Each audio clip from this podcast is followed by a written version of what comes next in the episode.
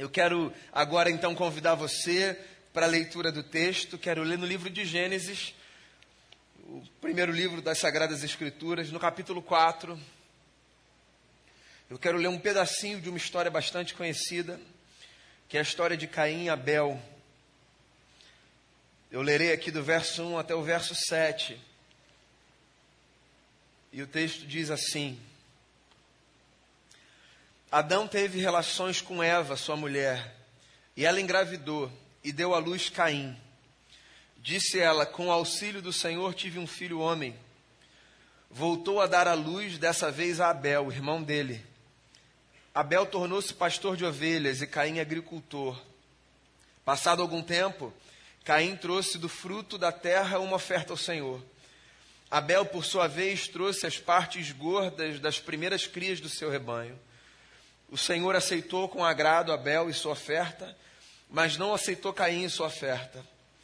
Por isso Caim se enfureceu e o seu rosto se transtornou. O Senhor disse a Caim: Por que você está furioso? Por que se transtornou o seu rosto? Se você fizer o bem, não será aceito, mas se não fizer, saiba que o pecado o ameaça à porta. Ele deseja conquistá-lo mas você deve dominá-lo. Vou ler de novo o verso 7. Se você fizer o bem, não será aceito, mas se não o fizer, saiba que o pecado ameaça a porta. Ele deseja conquistá-lo, mas você deve dominá-lo. Como eu disse, esse é um pedaço de uma história muito maior e muito interessante, ainda que trágica e angustiante. A história do primeiro homicídio, segundo nos narra a Bíblia Sagrada.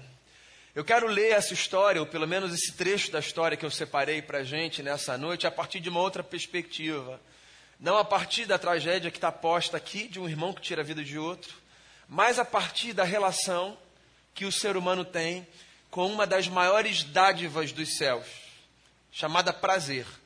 Pois é, o prazer é uma das maiores dádivas dos céus. Você poder desfrutar de prazeres é uma coisa maravilhosa, certo?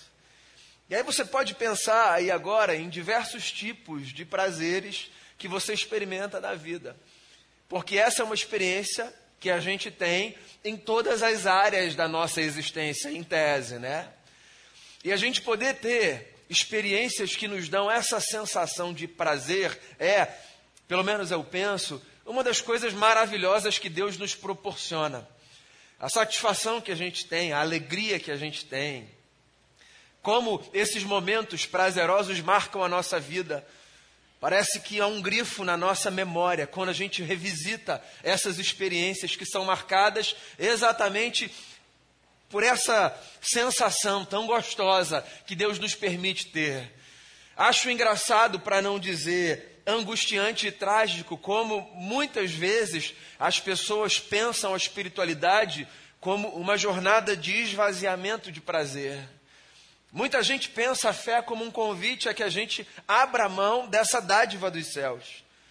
Então, tem gente, por exemplo, para quem viver com Deus é viver uma vida muito sofrida, de muita restrição. Quanto mais pena, mais perto de Deus você estará.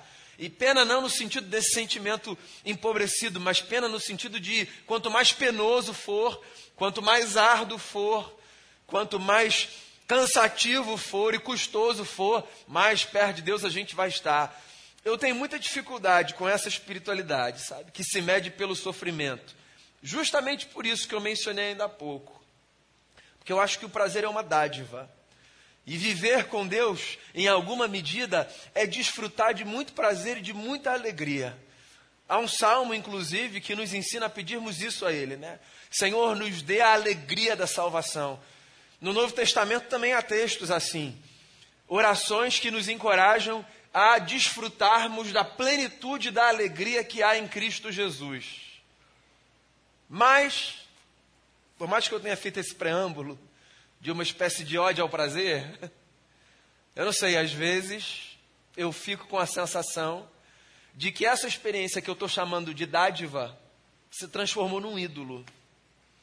Se eu tivesse que definir os deuses do panteão contemporâneo, eu alocaria o prazer como uma das divindades contemporâneas.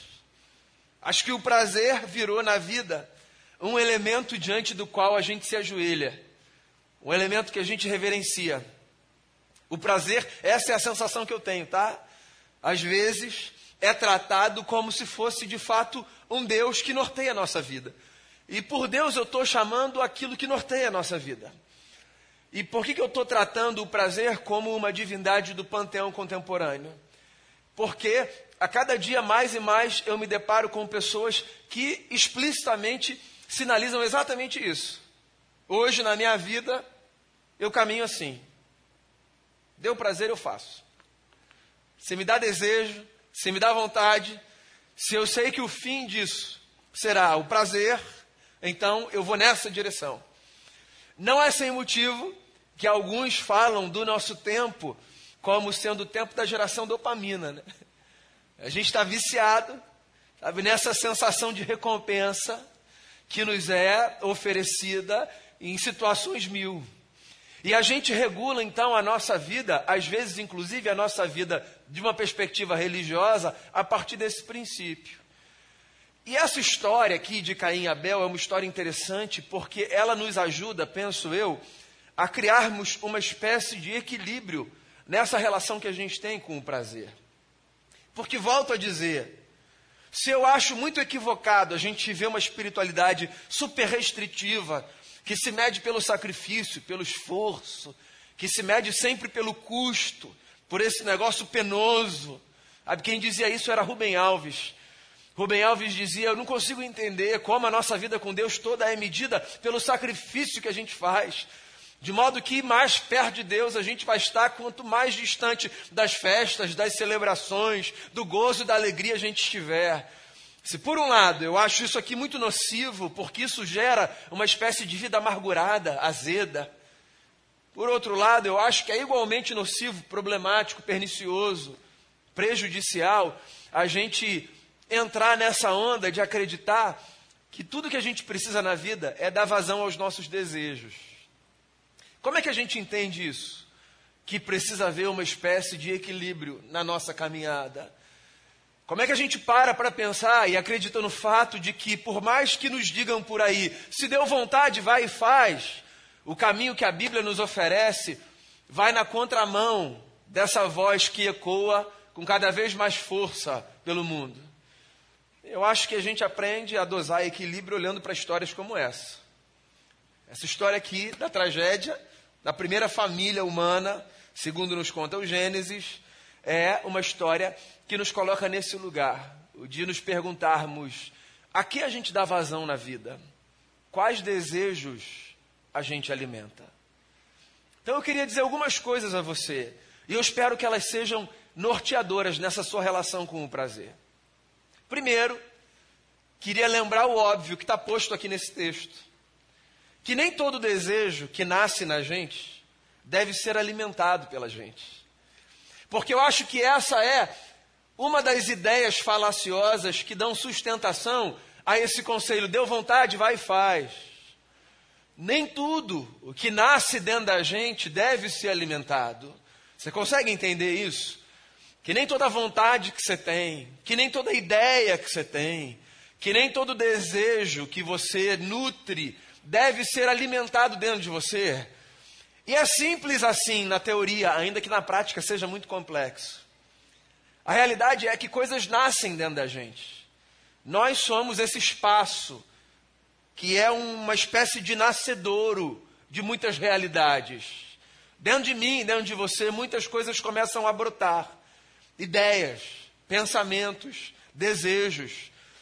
Há coisas que se passam dentro da gente e que crescerão dependendo do quanto a gente as alimenta, certo?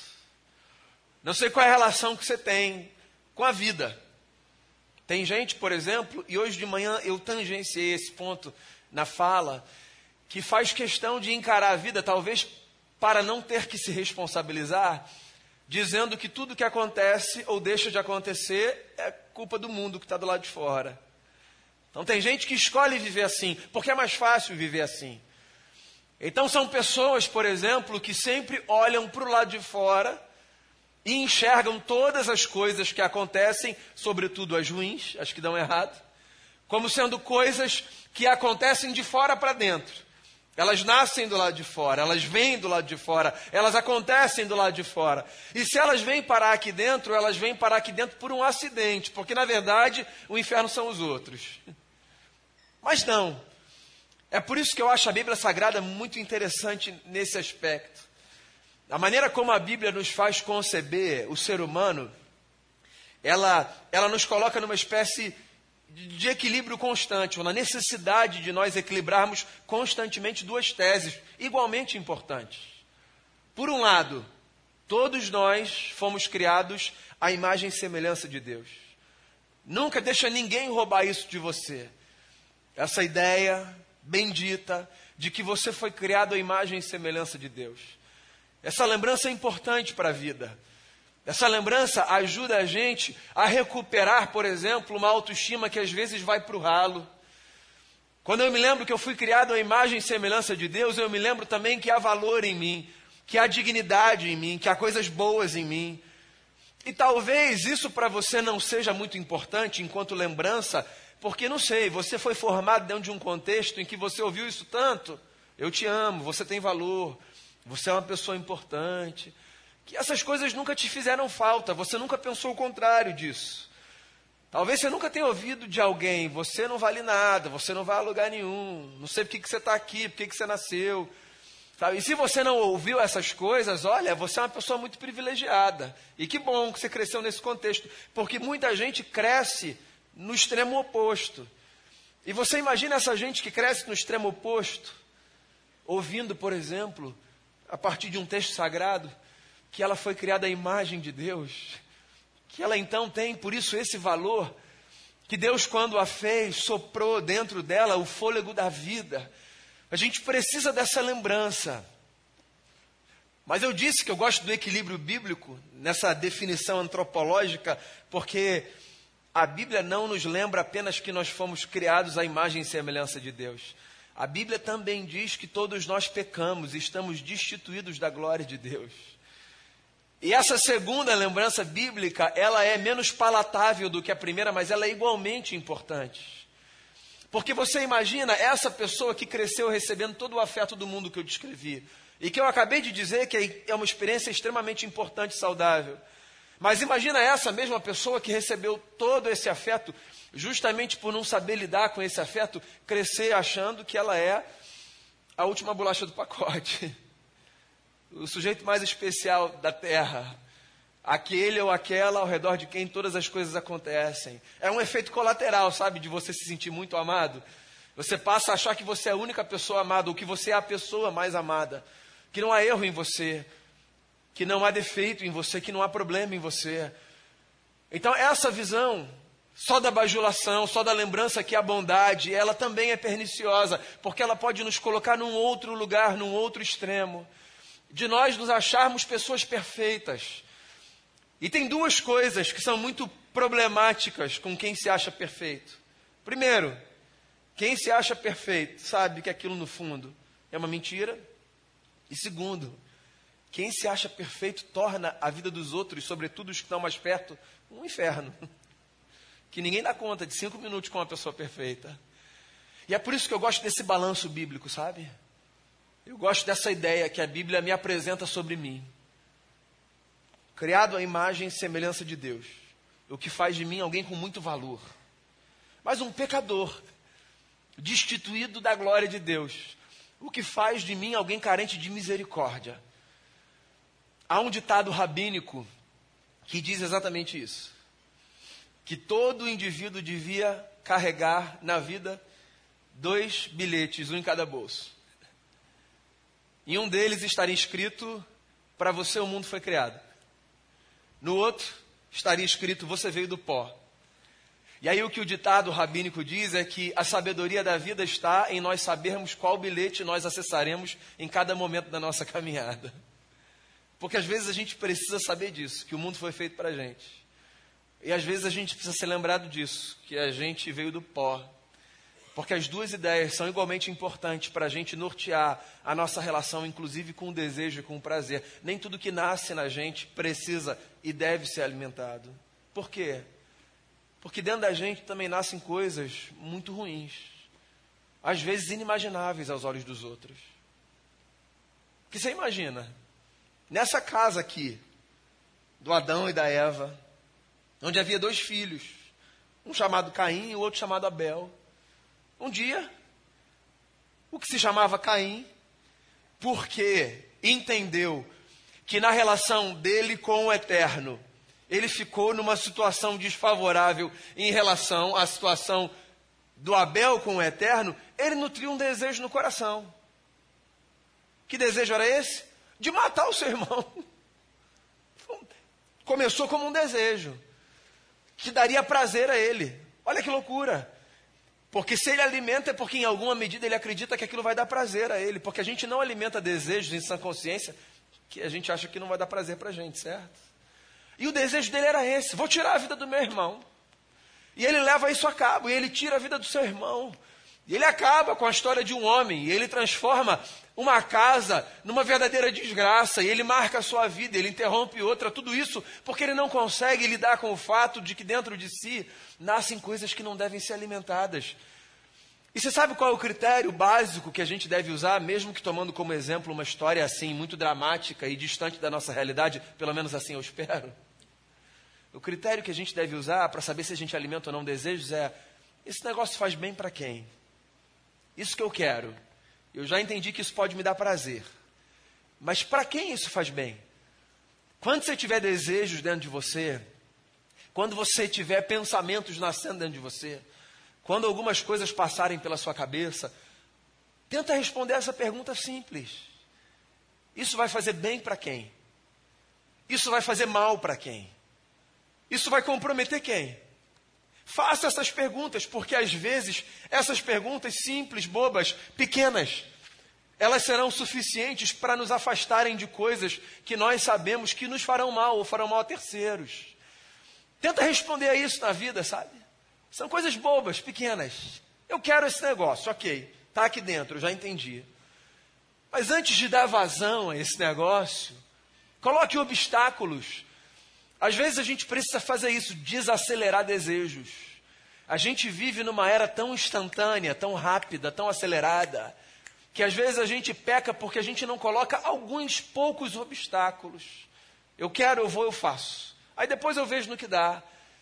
Mas se a gente para se a gente pensa, se a gente calcula, se a gente responde algumas perguntas, é possível que a gente recalcule a rota, redirecione a rota, por uma compreensão, que é uma compreensão tão importante no Evangelho. A compreensão que nem todo desejo que nasce em nós é por nós. Alguns desejos que nascem em nós são contra nós. Então tá aí um conselho para você na vida, sabe? Pensa assim, ó, nas coisas simples. Eu volto a dizer, a história aqui é muito trágica e está muito distante da gente. Talvez você até olhe e pense assim, mas isso aqui nunca vai acontecer comigo. Não, eu até espero que não.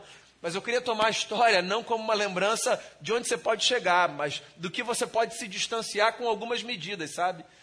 Então pensa assim, ó, conversas básicas que você tem no seu casamento, conversas importantes que você tem no seu trabalho, assim, momentos despretensiosos, coisas que passam pela sua cabeça Estou com uma vontade de falar. Aí só responde uma pergunta: falo ou não falo? Vai abençoar ou não vai abençoar? Vai ajudar ou vai atrapalhar? Vai acalmar ou vai incitar ainda mais caos, confusão? São perguntas bobas para situações corriqueiras que podem fazer toda a diferença. Isso tudo tem a ver, sabe com o quê? Com a experiência do Evangelho. Porque se você parar para pensar, você vai ver que o Evangelho, em alguma medida, se trata exatamente disso de um convite para que a gente coloque todos os nossos desejos como desejos sujeitos a uma avaliação que tem como crivo a cruz de Jesus. Essa é uma das coisas mais interessantes do Evangelho para mim. O Evangelho de Jesus sempre nos faz, em qualquer circunstância da vida, pararmos diante da cruz. Sempre. Jesus, certa vez, vendo uma multidão desejosa de segui-lo, advertiu toda aquela gente a que não fizesse aquilo. O que parece uma loucura, né? Porque você imagina, O sujeito é um líder religioso, trabalha com o discurso, está ali, sabe, para que as pessoas ouçam o que ele tem a dizer. Tem um monte de gente indo atrás dele todos os dias. Aí chega uma hora que ele diz assim: ó, peraí, pessoal, antes de vocês me seguirem, vocês devem estar achando isso tudo muito bacana, né? Devem estar tendo muito prazer com essas experiências. Mas pensem no negócio. Se vocês quiserem me seguir, vocês precisam fazer algo todos os dias. Antes de seguirem os meus passos, vocês precisam tomar a cruz e morrer. Parece louco, né? Um desencorajamento. No fundo, não é. No fundo, é só uma sofisticação desse segmento. É como se Jesus estivesse dizendo assim: ó, viver comigo não é experimentar uma jornada de oba-oba de prazeres sem fim. Viver comigo é acreditar na beleza de uma vida na qual o crescimento muitas vezes se dá pela experiência da renúncia de desejos que legitimamente nascem dentro da gente. E é por isso que eu acho que esse balanço, sabe, esse equilíbrio é muito importante. Porque a gente cresce na fé não apenas quando a gente descobre que, oba, tudo posso naquele que me fortalece. A gente cresce na fé quando muitas vezes, ó, sob muito suor e com muito custo, a gente não apenas canta, mas na prática realiza o vou deixar na cruz, aos pés da cruz. Algumas coisas que eu sei que se lá atrás fizeram sentido para mim, hoje não fazem mais. Porque agora a minha vida não se mede apenas por essa experiência de dar vazão a tudo aquilo que eu desejo, mas pelo desafio contínuo de acreditar que para o novo homem que eu sou, há muitas coisas que nascem em mim e que precisam ser crucificadas com Cristo. Então, qual é o meu recado para você nessa noite? Você que está aqui, caminhando com a gente, você que acredita que fazer de Jesus o seu Senhor é uma experiência interessante para a vida. O meu recado para você é: deseje, deseje, deseje Tenha sonhos, tenha desejos, tenha vontades. Mantenha a sua mente e o seu coração como terra férteis. Pense nas coisas, sonhe com coisas. Não se castre intelectualmente, volitivamente, a priori. Não faça isso. Não faça do seu coração e da sua mente terras estéreis. Saia desse lugar de achar que caminhar com Jesus é viver uma vida sofrida, onde você não pode desejar nada, querer nada, onde você tem que ficar naquele lugar de choro, de lamento, de autocomiseração. Sai desse lugar, deseje, sonhe, queira, mas faça isso sem se esquecer que nem todo desejo que nasce dentro de você precisa ser alimentado, porque alguns desejos que nascem dentro de você, como alguns desejos que nascem dentro de mim, não são desejos por nós, mas são desejos contra nós. De modo que em ato contínuo, a outra coisa que eu espero que você faça seja de olhar para todos esses desejos que estão nascendo no seu interior e antes de dar vazão a eles, que você diga assim: Ó Senhor, está aqui aos teus pés. Esse negócio que eu quero, isso que eu estou com vontade de falar, isso que eu estou com vontade de fazer, esse caminho que eu estou desejando seguir. Tudo isso combina com o homem que olhando para a cruz eu sei que eu preciso ser, ou com a mulher que olhando para a cruz eu sei que eu preciso ser?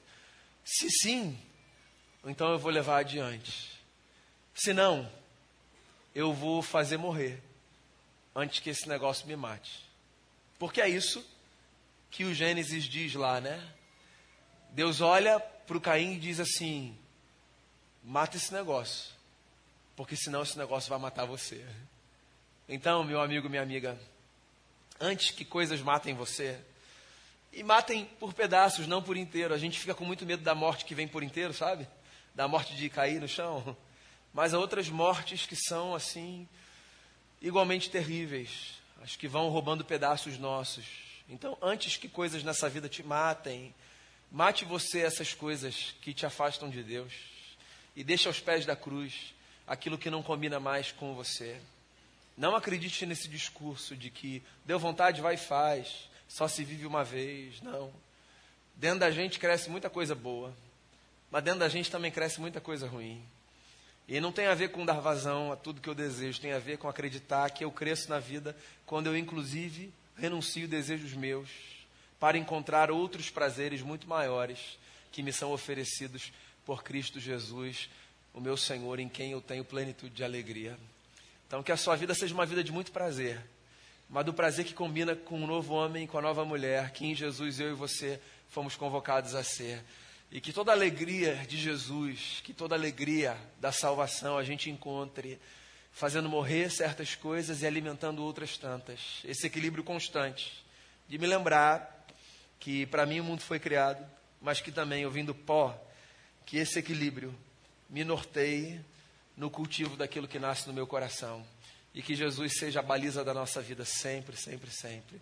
Porque se a gente mirar nele, olhar para ele, e procurar ser como Ele, não tem como a gente não encontrar alegria nessa vida. Vamos fazer uma oração? Queria que você orasse por um desejo seu. Queria que você orasse por alguma coisa que você quer. Qualquer coisa. Que você pensasse em alguma coisa que você deseja. E não é para você abraçar ou abandonar. Porque às vezes a gente só precisa rearrumar desejos. Então, se tem algo que você deseja nesse momento, ore por isso, coloque isso diante do Senhor. Sujeite isso a Jesus. Às vezes a gente tem medo de sujeitar coisas a Deus em oração, porque a gente tem medo de se deparar com um não de Deus, sabe? Então a gente não coloca isso em oração. Só que a melhor coisa que você pode fazer com os seus desejos é administrá-los em oração. Porque se há coisas que não são para o seu bem, eu pelo menos acredito, sim, Deus de alguma forma vai mostrar a você em oração, sabe? A oração é esse lugar onde a gente percebe coisas. Então não tenha medo de colocar em oração seus desejos a Deus. Tem um salmo lindo que diz assim: agrada-te do Senhor, e Ele satisfará os desejos do seu coração. Então, o que nasce no seu coração e é para o seu bem, eu acredito de verdade, sabe? Que Deus vai ajudar você a levar adiante. Mas se há coisas que nascem aí que não são para o seu bem, quanto antes Deus ajudar você a fazer morrer esse negócio, melhor vai ser para você. Então coloque em oração diante de Deus os seus desejos, os seus sonhos. Deus é bondoso, misericordioso. Deus faz chover sobre a gente perdão, graça. E é muito bom a gente ter esse Deus desse jeito do nosso lado na caminhada. Então faça a sua oração, converse com o Senhor.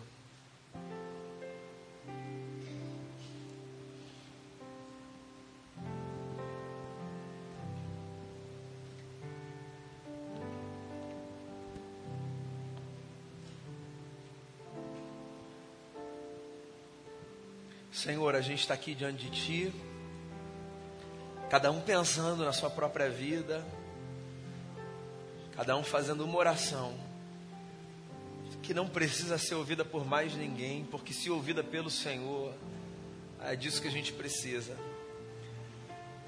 Eu quero pedir que o Senhor ajude a gente na vida.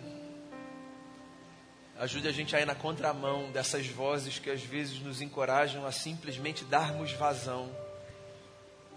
Só pelo prazer que a gente vai desfrutar por dar vazão queria pedir ajuda a gente a ter essa maturidade na fé, a maturidade de quem olha para algumas coisas e diz assim: Isso aqui eu vou crucificar com Cristo Jesus, porque eu quero encontrar uma alegria muito maior e um prazer muito maior que vem de eu me parecer com Ele. Esse é o nosso desafio de todo dia. Das coisas pequenas, na palavra que a gente vai falar, na resposta que a gente vai dar, na maneira como a gente vai se portar, o julgamento que a gente vai fazer, não apenas em algumas áreas específicas da vida, qualquer área da vida, Senhor, a gente tem esse desafio. Eu queria pedir ao Senhor, ajude a gente.